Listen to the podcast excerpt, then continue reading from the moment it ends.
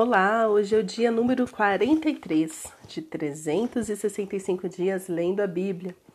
É, hoje, né, ontem começamos o livro de Números e hoje na nossa porção está Números, capítulos 3 e 4. Então, Números. Números é um livro que a gente encontra o quê? Números. Muitos números, muitos censos, muitas contagens e é por motivos específicos, ok? É, por quê? Porque o povo tinha que saber, né? Como eu falei no áudio anterior, o povo tinha. Eles tinham que se reconhecer quantos somos, o que devemos fazer. Então Deus começa ali estabelecendo o tabernáculo, né, no meio deles. E fala assim: agora vocês vão saber quem vocês são e por que vocês estão aqui, para que vocês estão aqui. Então, é, uma coisa que a gente vai ver muito forte no livro de Números é que não existe pessoa inútil no reino. Não existe. Todos têm uma função, todos têm um propósito, todos têm um motivo, um quê e um porquê. E o que eu separei aqui para falar com vocês hoje está no capítulo 3, dos versos de 40 a 51, que é o resgate dos primogênitos. O Senhor disse a Moisés: Conte todos os primogênitos dos filhos de Israel que são do sexo masculino, cada um nominalmente, de um mês para cima e parênteses, né? Interessante aqui. Então, lembrando que o que aconteceu para esse povo sair do Egito? Aconteceu que o sangue nos umbrais teve lá, né? A morte passou matando todos os primogênitos dos egípcios, mas os primogênitos do Senhor é, foram poupados. E aqui Deus falando: olha, os primogênitos são meus, todos os filhos primogênitos são meus. Então, é, o Senhor enfatiza muito a questão da primazia. É Deus em primeiro lugar. Né? Então, na colheita, as primícias da colheita, os primeiros filhos. Então, assim, o Senhor é, é, é algo muito forte. Então, aqui nós temos que pensar se realmente Deus está em primeiro lugar na nossa vida, mesmo, e se nós realmente consagramos o primeiro, o início de tudo para o Senhor. Enfim, então aqui Deus fala, ó, de um mês para cima. E é interessante falar de um mês para cima, porque já fazia dois anos que eles tinham saído do Egito. Ou seja, o povo continuou procriando, gente. É uma benção isso, é uma benção.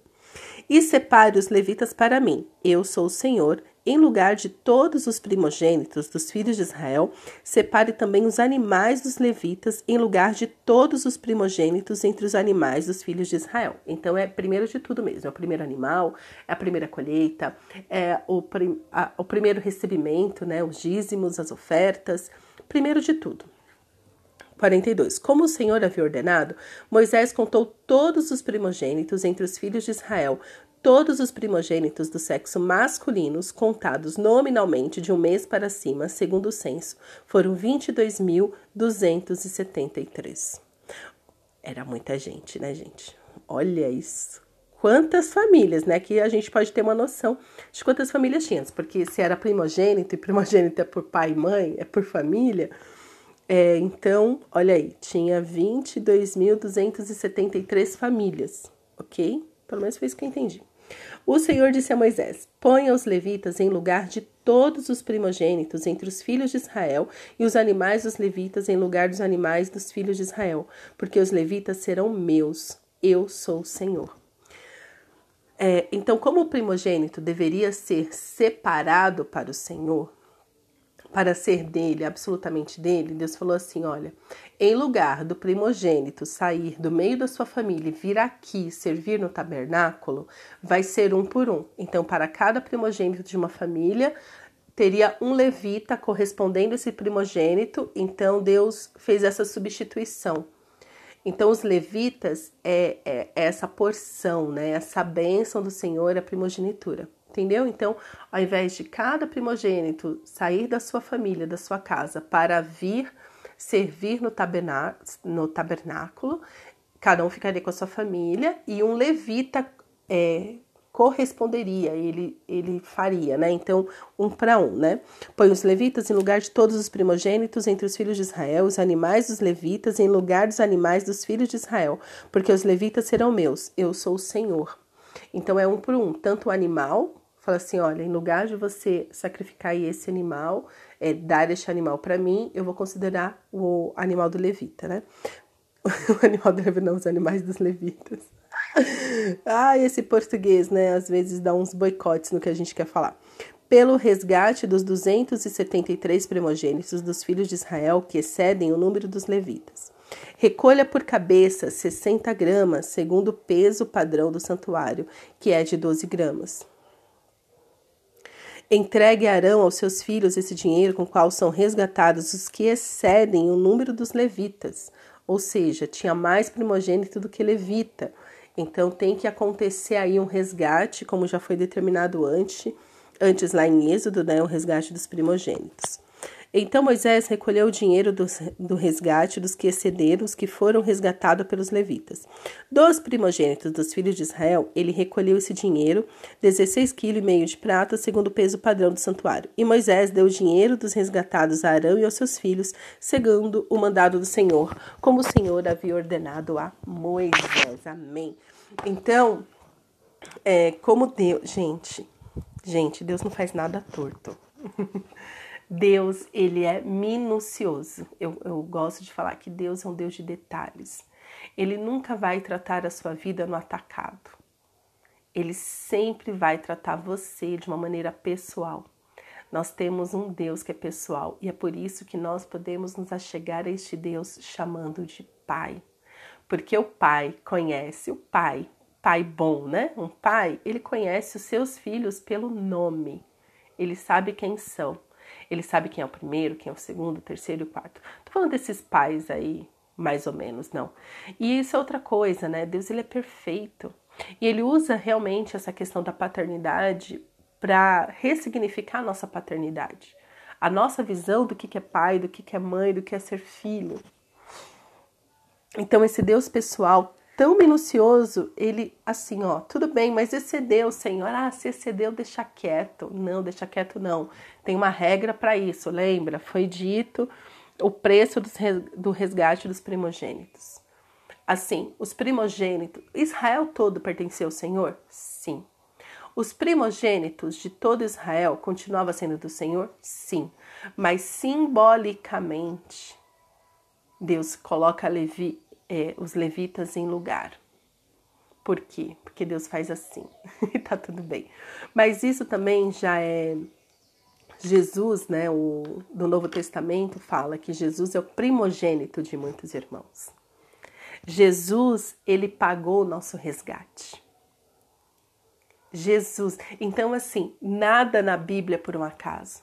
Assim como os levitas vieram representando os primogênitos das casas é, das famílias de Israel e eles serviam ao Senhor e eles tinham um, trabalho, eles tinham uma função. Então, que nem é, Levi, né? Então, os levitas era por causa de Levi e Levi teve três filhos: Gerson, Coate e Merari. No capítulo 4, cada um deles tem uma função. Os coatitas têm uma função específica, os gersonitas, né, dos filhos de Gerson, têm têm função específica e os meraritas, que são os filhos de Merari, têm funções específicas dentro do tabernáculo, no serviço do reino, no cuidado com as coisas do Senhor. Então, é, é esse simbolismo que Deus faz aqui no Antigo Testamento, falando, olha, os levitas vão representar os primogênitos e a função que cada um vai fazer, nananã. lá no Novo Testamento, Jesus, o Filho de Deus, o primogênito de muitos irmãos. Deus vem e fala assim: olha, Jesus agora, por causa da obra da cruz, ele faz tudo isso. Agora, todos os primogênitos. Então, é por isso que a palavra do Senhor diz que Jesus é o primogênito, e quando nós é, conhecemos Jesus, nos rendemos ao seu senhorio, ele nos torna irmãos nele e assim filhos de Deus, somos adotados por causa de Cristo. Assim como todos os primogênitos de Israel, eles continuavam sendo cuidados do Senhor, eles eram do Senhor por representação dos levitas, assim é Jesus para nós no Novo Testamento. Só que Jesus é perfeito.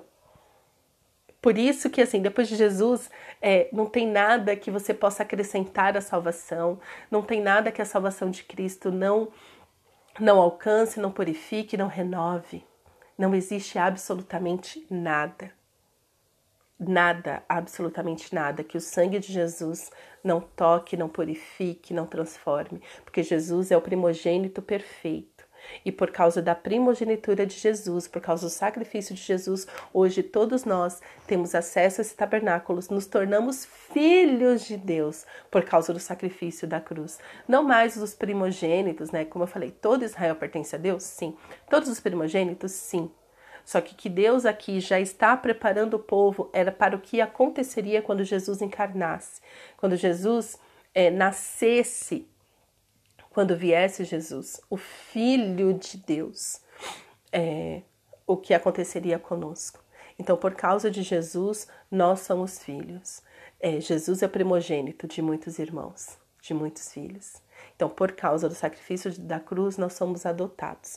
Então, aqui, todo o Antigo Testamento ele aponta para Jesus e da obra completa que Jesus faria. Então, isso aqui é temporário. Os levitas é temporário, porque depois vem o levita perfeito, vem o filho perfeito, resgatando todos os filhos. Entende? É maravilhoso. Esse Deus é maravilhoso. Capítulo 4, quando fala das da função de cada um, dos gersonitas, meraritas, é, dos coatitas e levitas. Todos têm função. Não existe ninguém inútil no reino de Deus ninguém inútil. Deus não chama para casa dele, né? Então eu fico, às vezes eu encontro alguns vejo por aí, né, alguns missionários, alguns pastores, ai, não sei o que, né, é, é, tipo, uma vida muito assim, ai, tá difícil a vida, ai, eu não sei o que eu faço. Não, tem que fazer alguma coisa, filho. Não existe inúteis dentro do reino do Senhor. Alguém tem que fazer alguma coisa e todo trabalho é louvável desde você limpar um chão, desde, desde você limpar um banheiro. Desconfie. Desconfie de líderes, seja eles quais forem, podem ser pastor, pode ser líder de célula, pode ser padre, pode ser coroinha, pode ser quem for, dentro da igreja, que não se dispõe a ajudar em tudo. Ah, não, minha função aqui é pregar. Sua função aqui é tudo, filho. Se tem um chão para limpar, limpe.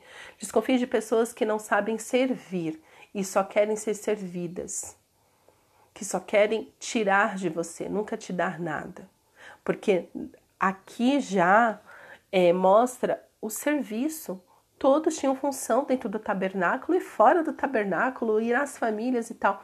O nosso chamado em Cristo é para servirmos uns aos outros com tudo que podemos, com tudo que temos, com nossos dons e talentos. Então, sim, falar é importante, ouvir é importante, as palavras são muito importantes, mas também limpar um chão, lavar um banheiro, servir uma mesa, fazer um bolo, dar carona, tudo isso faz parte do serviço. Então desconfie de pessoas que sempre querem ser servidas, mas nunca, mas não param para servir os outros ok? Muito cuidado. E quando o serviço é sempre assim no superficial, sabe? Não, gente, serviço é intimidade, serviço é estar junto. Então, aqui no capítulo 4, quando fala da função de cada um, como simbolismo, né? Fala, olha, primogênitos de todo Israel, vocês não vão ter que fazer, quem vai fazer aqui é a casa de Levi, todos os levitas vão fazer, os filhos, tal, tal, tal, mas isso serve para mim e para você que, que você está fazendo dentro do reino do Senhor? Tem gente que vai para a igreja só esquenta banco. Nem dízimo não dá, mal e mal oferta, né? Não dá, não, não, não dá oferta e mal e mal dá o dízimo. Só vai esquentar banco, não paga nem a luz. Você acha que o, esse templo tá de graça? Você acha? Ai, pastor é ladrão, pastor é ladrão. Gente, tem muito, muito pastor ladrão? Tem. Muito corrupto? Tem. Isso é novidade? Claro que não vocês vão ver desde aqui, ó, do Antigo Testamento, os falsos profetas, vai ver gente extorquindo o povo, corrupção e tudo mais. Você vai ver, não é novidade. Mas o Senhor conhece o seu coração, a sua disposição em doar, a sua disposição em obedecer. E se está numa igreja ruim, ora para Deus te mostrar uma igreja que realmente segue os princípios da palavra, que tem o temor do Senhor. Tem muita igreja de Jesus. Tem muita igreja que tem o temor do Senhor. Eu detesto essa falácia de ai, pastor é tudo ladrão, ai, padre é tudo abusador. Não é não, mais respeito. Não é por causa de uma maçã podre que todas serão condenadas, não. Você pega a maçã podre, você joga fora, higieniza o resto e vida que segue. Então tem muita gente dando esse discurso e você tá caindo. Então tem muito desigrejado falando: "Ai, é porque na igreja tá tudo errado". As igrejas que você conhece talvez, mas a igreja de Jesus é maravilhosa. Tem muito, muito pastor temente a Deus. Tem muito líder temente ao Senhor, tem muito padre temente ao Senhor, tem muita madre temente ao Senhor. Tem muita coisa boa dentro do reino de Deus. Muita coisa boa. Mais respeito com a igreja né? Como eu uma vez ouvi um pastor, ele tem, e eu amei o que ele falou e eu peguei, eu falei, nossa, é verdade. Ele falou assim, muito respeito com a igreja. Porque a igreja é a noiva e essa noiva tem um marido, e este marido é zeloso, é ciumento. Muito cuidado para falar da noiva. Amém? Então é isso, meus queridos. Glória a Deus por Jesus que fez a obra completa na cruz. Pai, te agradecemos, Senhor. Te agradecemos pela clareza, te agradecemos, Senhor, pelo registro da tua palavra, de Gênesis até Apocalipse, que nos revela o seu plano perfeito para nos salvar, para nos resgatar. Obrigada, Senhor. Obrigada, Pai, pela tua infinita bondade, pelas tuas misericórdias que se renovam todas as manhãs. E eu te peço, Senhor, que o Senhor nos conduza, ó Pai, neste caminho de entendimento do Senhor nas nossas vidas. Eu te peço, Senhor, que o Senhor se revele a nós de maneira pessoal.